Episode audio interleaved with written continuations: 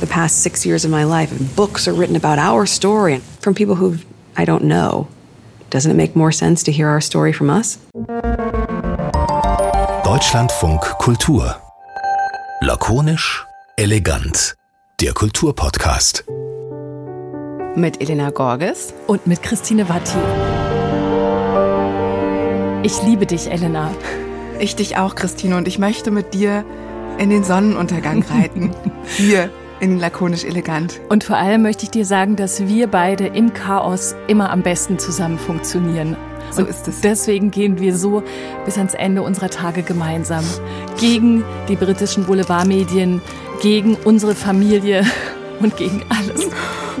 Hast du so schön gesagt. Das haben wir so schlecht geschauspielert. Aber wir wären nicht die Einzigen, die schlecht geschauspielert haben, denn in der Netflix-Dokumentation Harry und Meghan, also Harry, ich sag's nochmal für alle Nicht-Royals, Prinz Harry, Meghan ist die Herzogin Meghan, die wiederum aus diesem britischen Königshaus irgendwann, also sie wurden nicht so richtig verstoßen, da kommen wir gleich drauf, wie diese Trennung, der Bruch mit dem Königshaus funktioniert hat, aber die beiden eben erzählen auf eine sehr anrührende, zugeschokoladigte, angeglitzerte, aber auch sehr melancholische Art und Weise in sechs Folgen auf Netflix ihre Geschichte oder aber eben auch die Wahrheit, wie sie es selber ankündigen. Genau, und wir wollten wissen, also erstmal hat uns interessiert, ähm, ob jetzt heute, wo diese drei letzten Folgen veröffentlicht wurden, nochmal was wirklich Neues dort verkündet werden würde.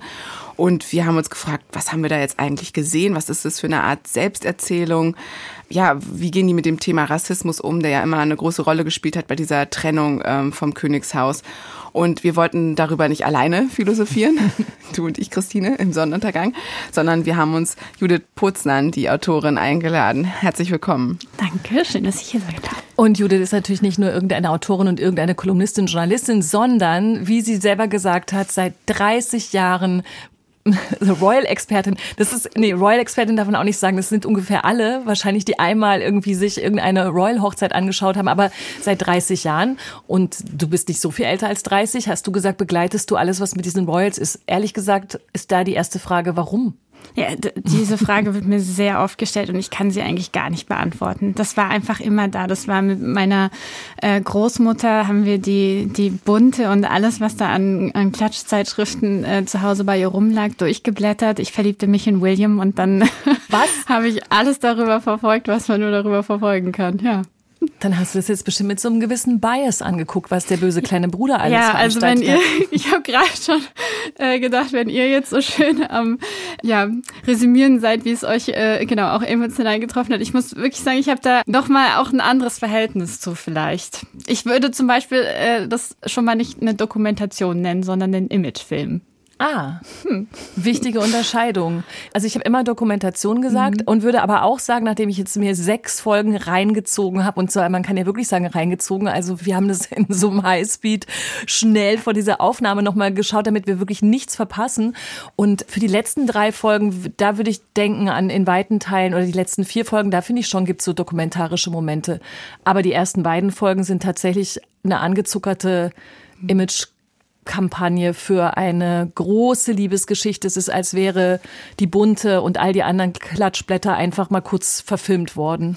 Ja, ich glaube, die, dieser Imagefilm, ich finde den Begriff eigentlich ziemlich gut, aber auch vielleicht die Dokumentation ähm, versucht so einen Spagat hinzubekommen aus, also sie bedienen äh, eben die Royal Fans, eben auch mit dieser Musik, das klingt ja auch schon wie so ein Jane Austen-Film, Pride and Prejudice oder so.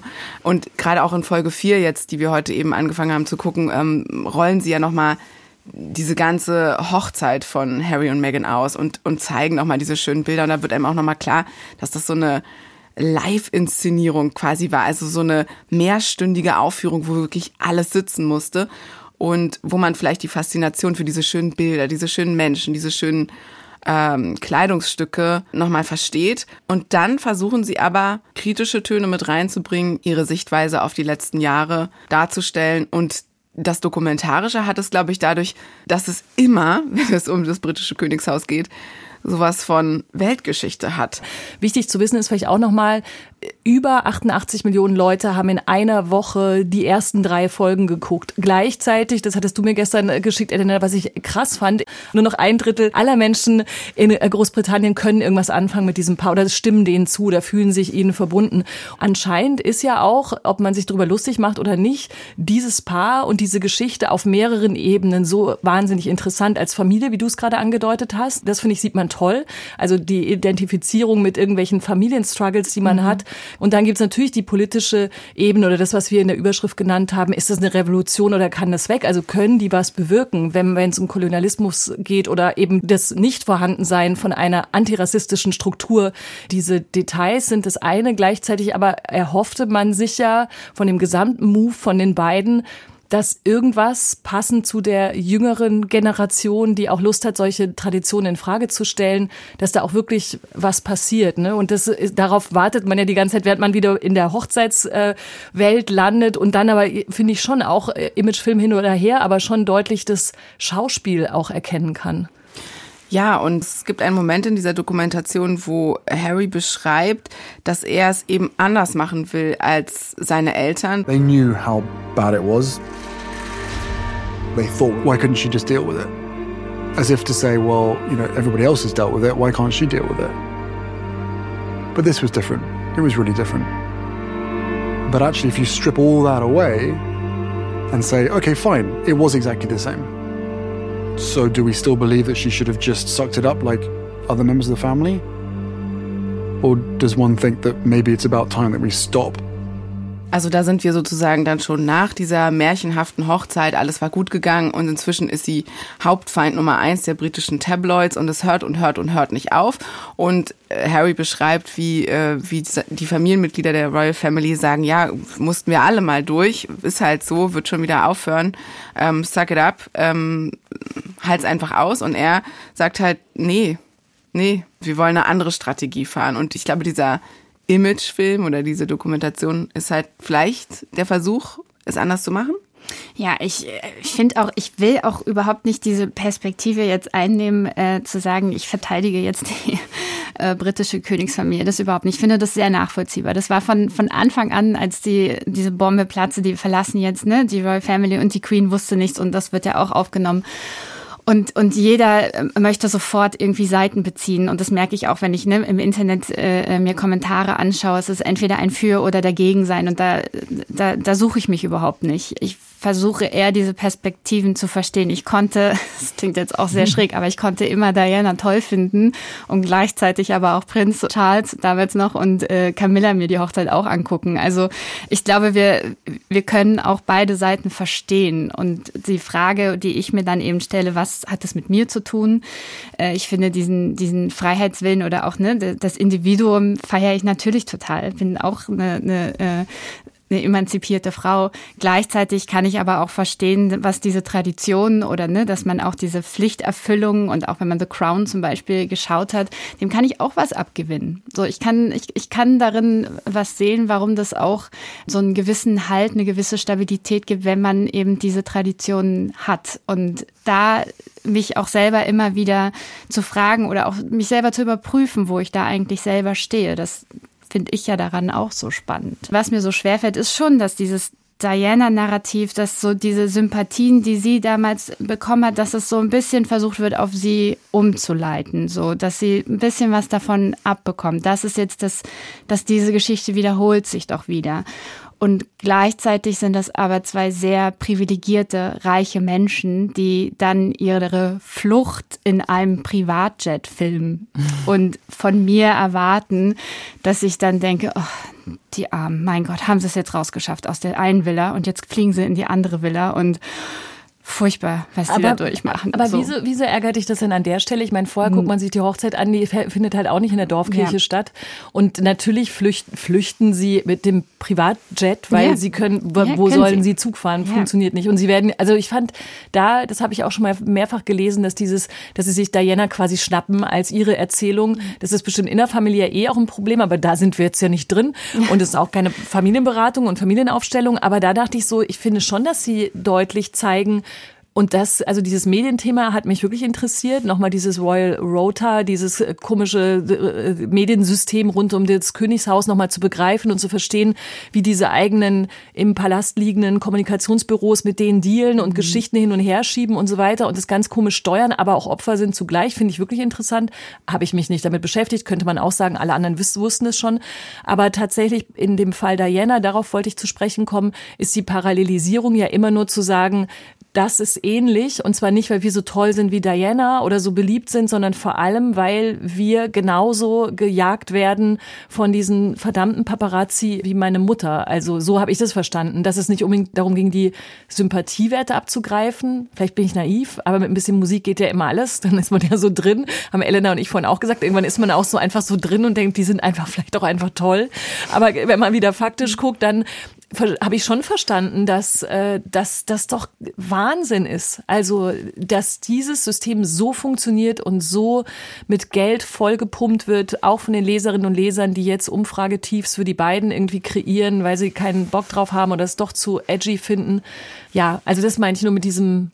Nee, stimme ich auch ja. total zu. Ich habe auch nichts, also es ich sei nichts das, gegen Prinz nee, Harry. Nee, nee, ich habe nicht, nee, ich habe vor allem, äh, also das ist ja auch viel diskutiert und jetzt haben sie 100 Millionen Dollar dafür bekommen, dass sie diese äh, Netflix-Serie gemacht haben und das sei ihnen gegönnt. Also da, da, da fühle ich nichts. Also wenn das der Preis ist, äh, sollen sie es nehmen und sich ein schönes Leben davon machen. Wirklich, es ist, es ist kein Neid an dieser Stelle, aber es fehlt mir so ein bisschen die, diese Reflexion und diese Einordnung und mhm. selbst, ich will euch die Schuhe nicht ausziehen, aber selbst auf diese, dieses ganze Diana-Drama und mit der Presse und so weiter und so fort, auch da habe ich mittlerweile nochmal ein anderes Verhältnis dazu, was diese Emotionalisierung auf der einen Seite angeht und aber auf der anderen Seite dieser Versuch halt immer wieder diese eine böse Person zu finden, die daran schuld ist, dass das nicht gelaufen ist. Aber warte, dass die, die im Außen die Verantwortung suchen, weil ich meine wiederum ja. von das Außen sucht ja ständig die Verantwortung für alles dann irgendwann ja, in der Person Meghan Markle. Ja, das stimmt. Das ja. ist auch furchtbar. Genau. Ich fand das auch, das, das ist zum Beispiel etwas, was ich der, äh, dem Film oder dieser Serie sehr abgewinnen konnte. Genau.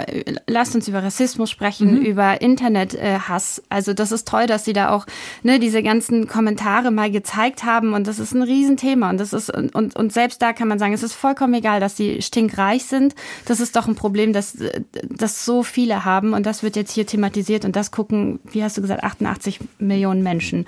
Das finde ich gut. Das, das, äh, äh, das begrüße ich.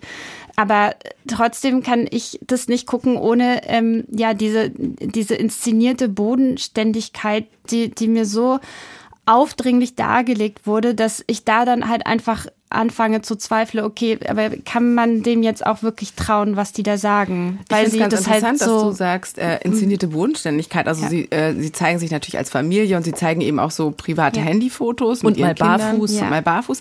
Aber ich finde, sie haben ja eben gerade überhaupt nicht versucht, sich bodenständig zu zeigen. Sie haben sich die ganze Zeit innerhalb ihrer Gesellschaftsklasse gezeigt, in ihren Villen, in ihrer Umgebung, in ihren Privatjets.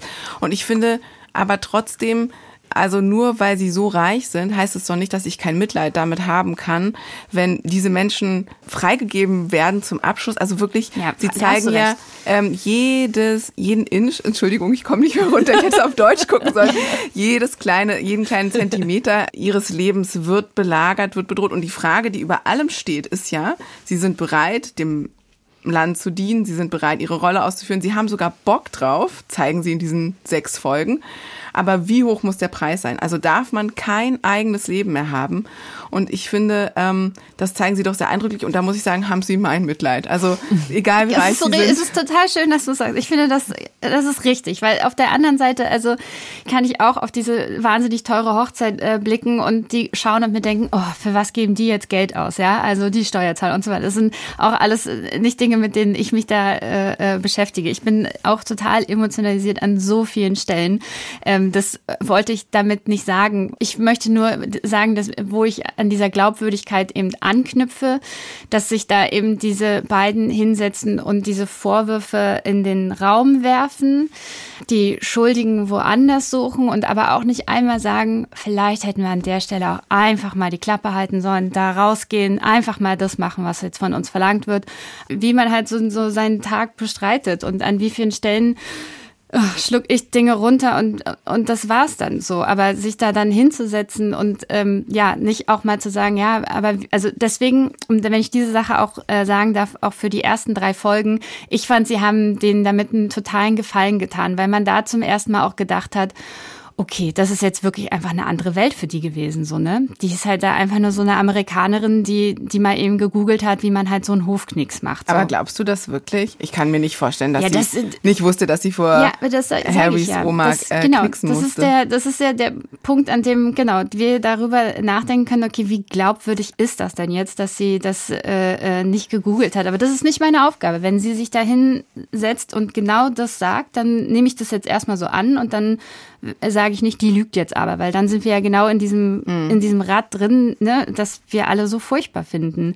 Das ist auch ihr ihr Recht das alles so zu empfinden. Deswegen, du hast es am Anfang auch gesagt, sie sprechen die Wahrheit, aber ich würde ein bisschen korrigieren und sagen, sie sprechen ihre Wahrheit. absolut, Und es gibt ja. Perspektiven und es gibt kulturelle Unterschiede und das finden, und deswegen glaube ich, sind die auch gerade nicht so, nicht so wahnsinnig beliebt, weil die halt einfach auch ja, das so, so ein bisschen auch versucht haben, so, das ist nicht unsere Welt und wir wollen auch nicht versuchen, Teil davon zu sein. Ich meine, Harry, Prince Harry ist es natürlich so und dass der da jetzt irgendwie da sein, ja, seine, seine Strategie äh, rausgefunden hat, dass er das so gemacht hat, ist, wie gesagt, das, das sollen sie machen. Und ich will das auch keiner Frau oder halt in dem Falle ihr auch nicht abschreiten, wenn sie sagt, das war schlimm für mich. Das glaube ich ihr, dass dafür nicht jeder gemacht ist. Ich würde es nicht lange da nicht, äh, nicht schaffen. Also ich würde wahrscheinlich genauso scheitern, weil die ja auch, muss man ja sehen, ein sehr normales Leben vorher hatte, mal abgesehen davon, dass sie natürlich auch Schauspielerin war, aber zumindest ist sie nicht so geboren und Harry aber schon. Und deswegen kann ich das total verstehen. Und da kann man ja auch einfach sagen, gut, die haben halt da ne, keine, keine gemeinsame Linie finden können. Und da denke ich doch aber, naja, dann kann ich aber auch so eine Kate und so eine William verstehen, die dann sagen, uff, das, wir müssen doch jetzt hier aber das machen, was wir glauben, was für uns richtig ist. Und da sind dann diese Konflikte. Und Ja. da kann ich einfach beide Seiten verstehen. Ich meine, ich finde halt, also was ich schon de, de, all dem zugutehalte, weil wir jetzt so ein bisschen doch auf der Ebene sind, äh, glaubt man denen und ist man auf ihrer Seite oder irgendwie nicht. Und ich finde, es gibt, also da ich jetzt nicht so drin bin in diesem Royal-Thema, außer halt als so vorbeigehende Beobachterin und jetzt natürlich nur seit sechs Stunden drin, also so tief drin, habe ich schon die ganze Zeit mich gefragt, eben, was passiert mit diesen ähm, Rassismusvorwürfen, die sie dem Königshaus gemacht haben? Was wird jetzt passieren in dieser Dokumentation? Und was ich schon mal, was ich schon feststellen muss, ist, dass diese gesamte Aufarbeitung des britischen Kolonialismus und der, der, der Struktur des Commonwealth und der Einordnung all dessen, wie die Situation ist und wie sie in der Bevölkerung wahrgenommen wird, da finde ich, hat die Dokumentation, Imagefilm-Variante, die wir da gesehen haben, schon ganz gute Momente. Die haben ziemlich gute GesprächspartnerInnen, viele schwarze Perspektiven auch in den, in den Gesprächen oder Einordnungen, auch in den historischen Rückblicken, die sie natürlich so total Netflix-like so kurz gehalten haben, dass man nicht zu viel da drin ist, aber schon deutliche Stimmen eben auch, die genau erklären, warum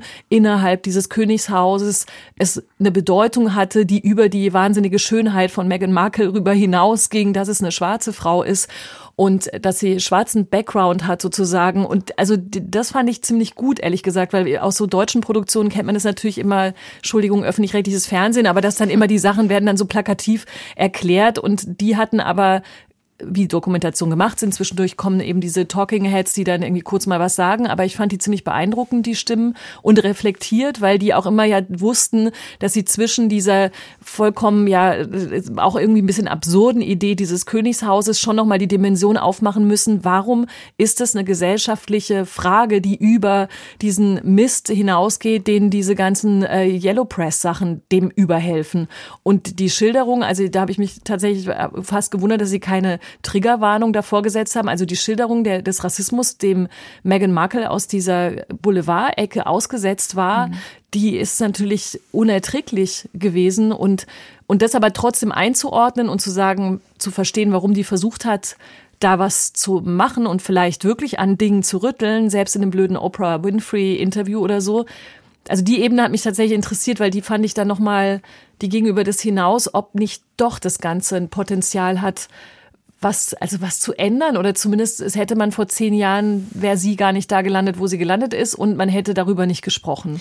Wenn ich eine Frage an euch stellen kann. Ja. Was glaubt ihr, ist der Grund, jetzt gerade zum Beispiel auch an, an diesem Punkt, warum gehen Sie nicht den ganzen Weg und nennen dann wirklich Namen? Also warum weiß man bis heute nicht, wie in diesem Oprah-Interview ja. zum Beispiel jemand fragte, welche Hautfarbe das Kind bekommen könnte. Weiter sind sie ja nicht gegangen. Mhm. Und ich glaube, Harry hat dann auch gesagt, er möchte nicht weiter über dieses Gespräch reden. Aber was glaubt ihr, also ich stelle mhm. mir diese Frage wirklich, ähm, warum liefern Sie da nicht einfach aus, um wirklich diesen Mehrwert zu schaffen, den du gerade nämlich beschreibst. Und hier sind wir wieder bei 88 Millionen Zuschauer, was es braucht, um auch diese Geschichte zu verstehen und wie wir das einordnen können. Aber ich fühle mich total in der Luft gehangen, weil wie, was sind denn jetzt, was ist denn jetzt unser Actionplan für den Rassismus in Großbritannien? Also was, was ziehst du jetzt für dich daraus, dass du das jetzt gesehen hast, dass du das jetzt aufbereitet bekommen hast? Oder braucht es nicht viel mehr noch diese Namen? Wer ist das, der da diese Frage gestellt hat. Was ist da eure Meinung zu? Ich würde sagen, wenn man jetzt mit Namen um sich werfen würde, würde man mhm. ja dieses Spiel der Tabloids mitspielen. Also mhm. dann wäre derjenige zum ähm, Abschluss freigegeben. Und ich glaube, ähm, sie versuchen die Balance zu wahren zwischen der Institution und der Familie. Man merkt ganz klar, dass mhm. sie versuchen, sich ihre Familie zurückzuerkämpfen. Wir können ja gleich nochmal darauf kommen, was eigentlich jetzt in diesen letzten drei Folgen auch an Newswert drin gesteckt hat, denn ich mhm. finde, da steckte viel mehr drin als in den ersten drei Folgen. Und man kann vielleicht schon mal spoilern, dass er sich jetzt vielleicht mit seinem Bruder schon sehr verscherzt hat. Aber gleichzeitig haben sie ja auch immer wieder versucht zu unterscheiden zwischen, das ist unsere Familie und das ist die Institution. Und sie lassen kein gutes Haar an den Beratern, den Press Offices, den äh, Legal Advice, also den Rechtsberatern. Und sie sagen an einer Stelle sogar, dass die verstorbene Königin Elizabeth gar nicht mehr so richtig wusste, ähm, was da eigentlich so abgelaufen ist. Ob das jetzt stimmt, weiß ich nicht. Aber ich glaube, sie wollen immer noch eine Tür offen lassen zu ihrer Familie nicht alle Mauern abreißen und gleichzeitig diese Institution verändern.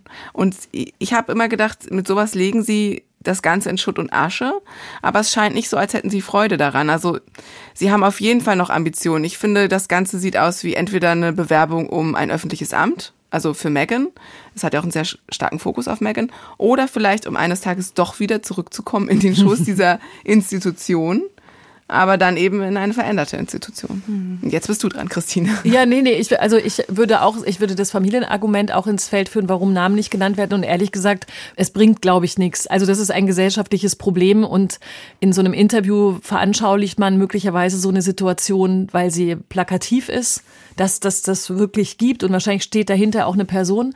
Aber ich kann mir vorstellen, dass man gar keine Lust hat, das über so einen Namensfight auszutragen, sondern dass man sagen will, das passiert in eurer Institution, genauso wie in vielen anderen, wie überall und so weiter. Und jetzt muss es jemand ansprechen, damit alle denken, oh, es wird wahrgenommen und es wird auch geäußert. Und dann ist, glaube ich, dieser Fight, wer ist es genau, wer hat es genau gesagt? Dann kann derjenige nämlich sagen, das habe ich doch so gar nicht gemeint. Ich habe es eigentlich leise gesagt oder laut oder anders oder so oder so. Das würde ich denken. Deswegen ich, hat mir das auch nicht so richtig gefehlt. Also ich frage mich halt einfach nur, ob es, wenn es das ist, und ich finde ja beide wirklich äh, äh, das gut argumentiert, aber dann frage ich mich, ob sich alle dann auch hinter dieser Institution verstecken können und mhm. es sich einfach nichts ändern wird. Und dann ist die Frage, was ist denn jetzt deren Erzählanlass? Also wollen sie jetzt einen gesellschaftlichen Mehrwert schaffen und ja. äh, auf diesen Rassismus aufmerksam machen oder gute Theorie zu sagen, nee, wir wollen auch an Weihnachten, dass es irgendwie nett ist. so. Und dann ist aber wieder hier die Glaubwürdigkeit, welchen, welchen, ja, was ist jetzt deren Motivation? Für was kämpfen die? Ich glaube, was sie in uns erwecken wollen, also uns als, als Zuschauern, ist einerseits dieses Gefühl, ähm, mit denen verbunden zu sein hm. und daraus vielleicht auch so eine Selbst so eine, so eine Kraft zu entwickeln mhm. und natürlich auch den Fokus darauf, dass sie mit ihren ähm, Charities, die sie jetzt haben, ähm, das, das noch unterstützen werden. Und es gibt da einen, einen Moment äh, in der letzten Folge, wo ich finde, wo das alles so kulminiert, wo, wo Megan dieses Gefühl ausdrückt, sie hat doch alles versucht, also er hat alles richtig gemacht. Also ich stelle mir da so jemanden vor, der quasi sich auf eine Stelle beworben hat, irgendwie alle Punkte abgearbeitet hat, eine perfekte Bewerbung hatte, abgeliefert hat und am Ende war es dann doch nicht genug. We landed in Canada and one of our security guards who had been with H for so long these guys were so wonderful.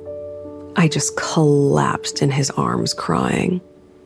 I was like, I tried so hard. He goes, I know you did. I know you did, ma'am. I know you did. Like, I tried so hard. And that's the piece that's so triggering because you go, and it still wasn't good enough. And you still don't fit in. Und ich glaube, dieses Gefühl kennen ganz viele Menschen, die Rassismus erfahren haben, die irgendwo nicht reingepasst haben, die vielleicht auch interkulturelle Differenzen erlebt haben. Und ich glaube, dieses Gefühl, dass sie das erlebt hat und jetzt für diese Menschen spricht, kann sie erschaffen in diesem Imagefilm oder dieser Dokumentation, ohne dass sie Namen nennt. Mhm. Aber vielleicht können wir trotzdem mal äh, zu den Punkten kommen, wo sie dann auch wirklich auspacken. Also es gab ja, finde ich, zum ersten Mal Einblick in dieses Neujahrstreffen 2020. 2020. Wo sie sich da alle, ähm, also wo Harry, Charles, William und Elisabeth II. sich getroffen haben und gefragt haben, wie es jetzt eigentlich weitergehen soll. Was hast du da mitgenommen an Enthüllungen? Was wusstest du vorher noch nicht als royale Expertin? Ich glaube, nee, ich wusste da auch überhaupt nichts drüber. Ich glaube, das hat man, äh, also wirklich auch eine Headline, die äh, oder worüber diskutiert wurde, oder die ich immer wieder gesehen habe, dass die sich jetzt sehr überrumpelt fühlen von dem allen, dass das dann, also man hatte, glaube ich, schon eine Ahnung davon, dass der viele Monate vorher auch schon versucht hat, irgendwie diesen neuen Weg, den sie da einschlagen wollen, zu kommunizieren, äh, wurde da da nicht richtig angehört und ja, und dann haben sie am Ende gedacht, na komm, wenn, dann machen wir es jetzt eben so und dann ging auf Instagram, auf dem offiziellen Kanal diese dieser kurze Text raus, dass sie ab jetzt ihr eigenes Ding machen wollen. So. Aber wie das da, da ankam, nee, es war ich auch. Also ist mir ist die Kinnlade runtergefallen, als ich das heute Morgen auf 1,5 Geschwindigkeit natürlich gesehen habe. Aber ja. It was terrifying to have my brother um, scream and shout at me and my father say things that just simply weren't true and and my grandmother, you know, quietly sit there and, and sort of take it all in. It was really hard. The meeting finished without any right solidified action plan.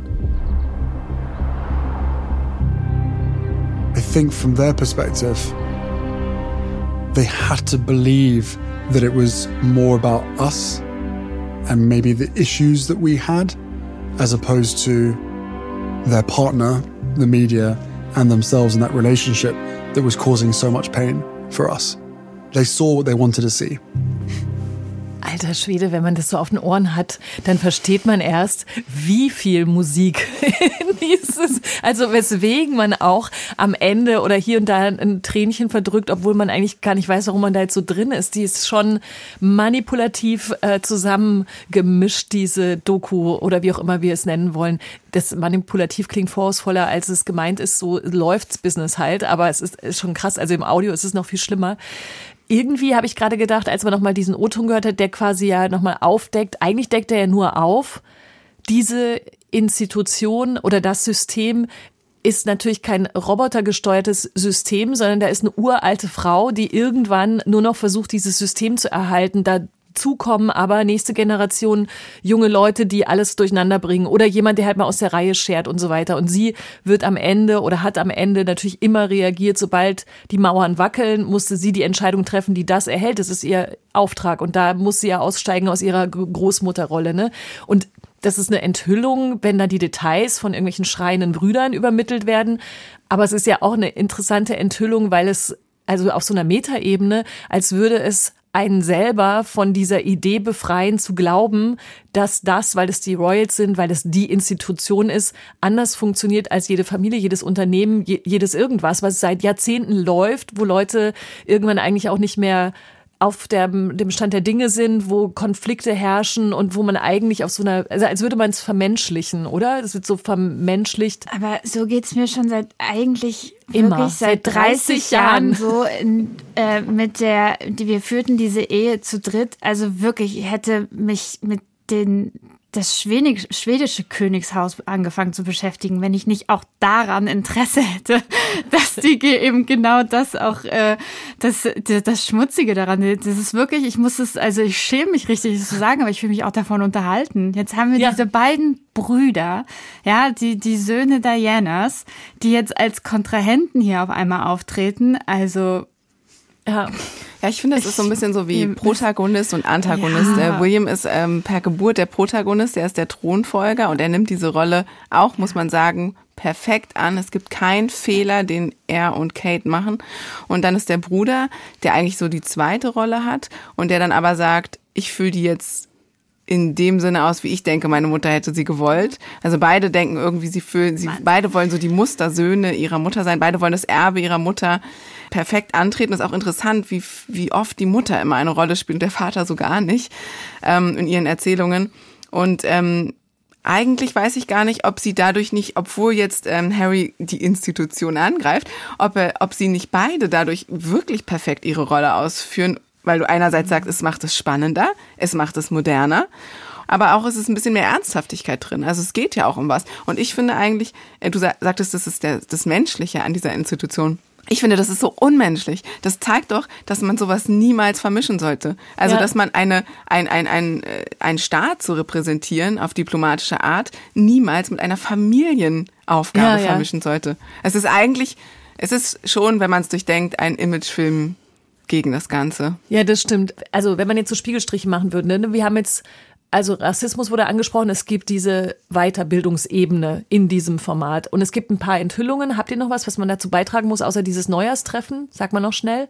Ach so, Miscarriage, also Fehlgeburt von die, aber die hat sie die schon Nein, das war schon bekannt, aber zum schon. Beispiel, ähm, dass das Press Office von seinem Bruder William stimmt äh, mit Absicht ähm, negative genau, Stories also lanciert wie, hat. Wie der, wie die halt genau die die einerseits, ich glaube, das war dann auch der Grund, warum sie überhaupt die ganze Presse in den ersten drei Folgen so stark aufgerollt haben, um dann auch diese Rolle des Buckingham Palace oder ne für alle Büros, die dann äh, äh jeweils für nochmal äh, unter Familienmitglieder agiert und wie abhängig die davon sind dass die bestimmte Informationen eben rausgeben, bestimmte Informationen zurückhalten, dass sie das auch steuern können. Ich glaube, das ist jetzt schon etwas, das, mhm. das vielleicht wirklich diese Serie ähm, schaffen könnte, dass sie, dass da rote Köpfe in diesem Buckingham Palace und äh, überall in diesen Büros jetzt sitzen und sie denken, okay, das müssen wir jetzt vielleicht anders machen. Und letztendlich finde ich schon, naja, man kann das vielleicht nie ganz beantwortet haben, weil du ja Judith mhm. gerade schon gesagt hast, dass sie doch auch immer noch viel zurückhalten. Aber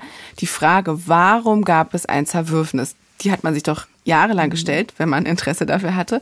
Und ich finde, die ist beantwortet. Es war über diese Medienstrategie. Mhm. Sie machen zwar auch das Fass dieser Konkurrenz mit Kate, also zwischen Kate und Meghan auf, aber ich Du meinst in den Pressen, wie unterschiedlich über die beiden berichtet wurde? Ja, und dass sie das nicht hinnehmen wollten. Mhm. Also, dass sie sich angegriffen gefühlt haben, dass sie es eben nicht einfach nur runterschlucken konnten, dass sie, dass sie es rassistisch fanden, dass sie es nicht nur einfach frauenfeindlich oder royalfeindlich oder missgünstig fanden, sondern sie fanden es eben so schlimm, dass sie sich dagegen wehren wollten. Und der, der Rest der Familie hat eben gesagt, oder der Institution hat gesagt, nein, never complain, never explain.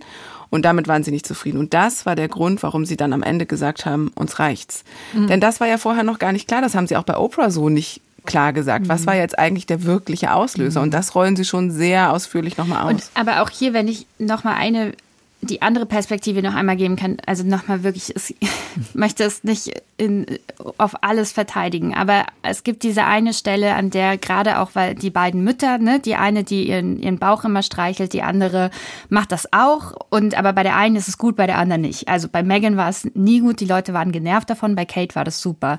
Dann wird äh, nochmal diese Situation, alle äh, Frauen verlassen dieses Krankenhaus äh, nach 48 Stunden, stellen sich dahin, es gibt diesen Foto Fototermin. Sie wollte das, glaube ich, nicht Baby, machen, genau, genau mit mhm. äh, damals Archie. Sie wollte das nicht machen und das war ein riesen Fauxpas, äh, wohl, dass sie dann gesagt haben, so, wir brauchen dieses Foto, wir müssen mhm. dieses Foto machen. Wenn ich diese eine Sache erklären kann, der Grund, warum Diana, Kate, warum die alle äh, auf die, dieses Krankenhaus an dieser Tür verlassen, ist der, dass das Gesundheitssystem in Großbritannien nämlich so ist, dass Frauen ganz generell nicht länger als 48 Stunden im Krankenhaus sein dürfen, nachdem sie ein Baby ge geboren haben. Der Grund, warum sie das machen, aus dieser Tür raustreten, ist zu zeigen, wir sind auch wie ihr. Wir können hier auch nicht mhm. länger in diesem Krankenhaus sein. Also diese Symbolik, die dahinter steht auch, und das wissen oft viele nicht, weil sie sich vielleicht nicht ne, mit den Krankenhausregeln in Großbritannien äh, auskennen. Aber das und da wird es halt wieder so ein bisschen umgewandelt, dass jetzt muss man Kate sehen, die war nach zwölf Stunden, äh, wie kann man so aussehen, nach zehn Stunden. Ne? Also dieser Vorwurf, der da irgendwie auch gemacht wurde. Ob sie da selber jetzt gerne aus dieser Tür getreten ist, das wissen wir eben nicht. Aber da ist, finde ich, diese Doku auch wieder sehr einseitig und dieses kleine Detail, was aber irgendwie auch finde ich, einen Unterschied macht, wenn man das weiß. Ja. Und das wird wieder außen vor gelassen. Da sind wir wieder bei ihre Wahrheit und die Wahrheit. Wenn sie das so erzählen, ohne dass man das jetzt weiß, dann denkt man, oh, na, natürlich müssen die da nicht raus vor die Tür. Auch, auch Kate nicht, was auch immer. Das, da, da, bin ich total dabei. Aber ursprünglich war das immer der Gedanke, die Frauen, die frisch gebackenen Mütter treten aus, weil sie genau wie alle anderen das Krankenhaus verlassen nach so und so vier Stunden. Aber es warten halt leider 500.000 Paparazzi auf sie und ja, sie ja, müssen ja. das dann irgendwie in High ja, kann man auch, aber nee, nee. genau. Und auch hier Ja. kann man auch wieder sagen, Ja, ja. vielleicht ist jetzt der Anstoß, hey, wir müssen das gar nicht mehr so machen. Genau, wir können weißt du, wir machen, können, wir, so der war es mal Mutter gedacht. geht, ja, wir, wir Ja. fragen in Zukunft fragen wir die und fühlst du dich fit in in, in Pumps da rauszutreten oder willst du einfach durch die Hintertür raus? Ja, ich, ich Ja, brauche genau. dieses Foto nicht. Ich nehme, was ich kriegen kann. So, wenn ich finde das schön, aber wenn es das nicht mehr gibt, wenn die keine pompösen Hochzeiten machen, das, sollen die das mo- modernisieren, wo sie nur können. Ich bin Aber siehst du, total, total dabei. Das wäre doch zur Re äh, Frage Revolution oder kann das weg? Die ist natürlich total plakativ. Aber das wäre doch zum Abschluss tatsächlich, ich glaube nämlich schon, dass dass irgendwas passiert damit. Also erstmal, glaube ich, waren viele so drauf, dass sie gesagt haben, i, bläh, Glitzer, schmalzig, nur Liebesgeschichte. Ich glaube, wenn man sich darauf einlassen muss, wie wir jetzt mussten und auch wollten oder es eh tut, dann glaube ich schon so kleine Details. Weißt du, selbst wie das Foto wahrscheinlich, also wir haben überhaupt gar, gar nichts hier gefact-checkt. Ne? Wir haben uns das angeschaut und unten zwar eher danach zu gucken, wie wir das wahrnehmen, was von diesen großen gesellschaftlichen Fragen, die an diesem Prinzip äh, Monarchie hängen, ob die angegriffen werden auf so eine Art und Weise oder verständliche Art und Weise, dass man denken kann, es hat, hat einen tatsächlichen sofortigen Impact unserer Meinung nach, würde ich sagen, nein.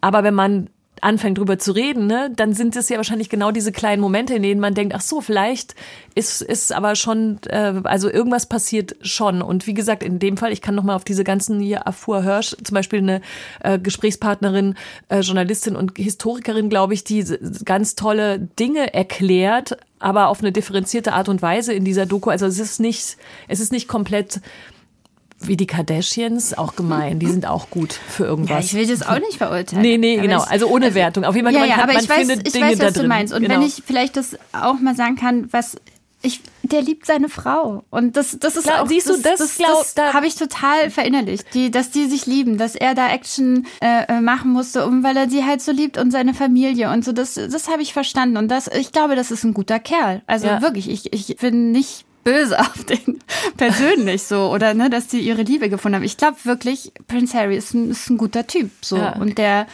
der hat jetzt einfach gemacht und jetzt haben sie vielleicht an ein, zwei Stellen auch eine schlechte PR-Beratung gehabt, was auch immer. Ich weiß nicht, ob ich es besser machen würde.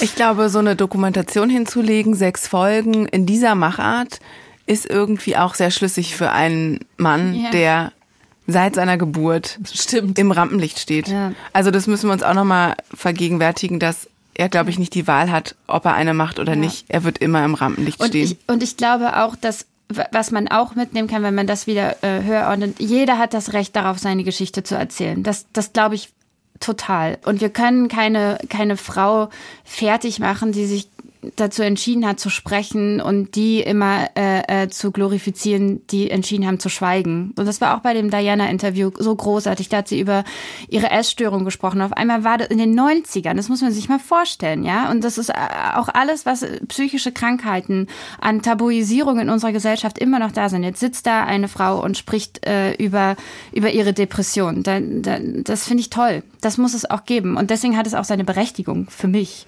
ähm, zu sagen, ich finde nicht alles daran gut, was sie sagen. Aber wenn das 88 Millionen Leute gucken und wir wieder ein Stück mehr über Depression sprechen, über Rassismus, über diese ganzen Sachen, ne, dann, dann hat es sich doch für alle gelohnt, oder nicht? Aber ob es jetzt Harry die Megan so liebt, wie Elena und ich lakonisch elegant den Kulturpodcast lieben, das weiß ich nicht. Ob man, ob man da sagen kann, das ist auch so eine große Liebe. Also jedenfalls zwischen uns passt kein Blatt. Kein Mikrofon, kein Plopschutz. Genau. Insofern äh, sagen wir Danke, Judith, für dieses wunderschöne Schlusswort. Ich trage übrigens eine Perlenkette, wenn ich das hier. wenn du mit deinem Glitzerpulli. Ein Glitzerpullover und. Ohrringe. Ich wollte ein bisschen Glanz in dieses Studio Ja, haben bringen. wir gemacht. Und Christine glänzt sowieso schon immer. Ja, genau, Christine könnte Gesicht. man jederzeit fotografieren und sie auf die Seite 1 eines Tabloids packen. Und sie würde sehr gut aussehen. So, also, danke fürs Zuhören. Wir sind nächste Woche wieder da. Ach so, ist es nämlich tatsächlich Hinweisung, hinweisungswürdig, dass wir tatsächlich keine Som äh, Sommerpause, doch vielleicht eine Sommerpause, aber keine Winterpause machen. Also es gibt uns nächste Woche an dem Donnerstag vor Weihnachten und es gibt auch eine ganz tolle Ausgabe mit 54 Books zwischen den Jahren, wie man so sagt. Das heißt, ihr müsst überhaupt nicht auf uns verzichten und wenn ihr dann keine Zeit habt, das zu hören, könnt ihr das ja vielleicht aufheben und danach hören, weil das werden zwei sehr gute Folgen. Die von nächster Woche weiß ich schon, worum es geht, verrate ich noch nicht und dann 54 Books mit lakonisch elegant. Wir sind also immer da wir lassen euch nicht alleine, wenn es wieder heißt O Tannenbaum oder was auch immer es bei euch heißt. Wir sagen mal Tschüss. Tschüss. Tschüss. Deutschlandfunk Kultur. Unsere Podcasts in der DLF Audiothek und überall dort, wo es Podcasts gibt.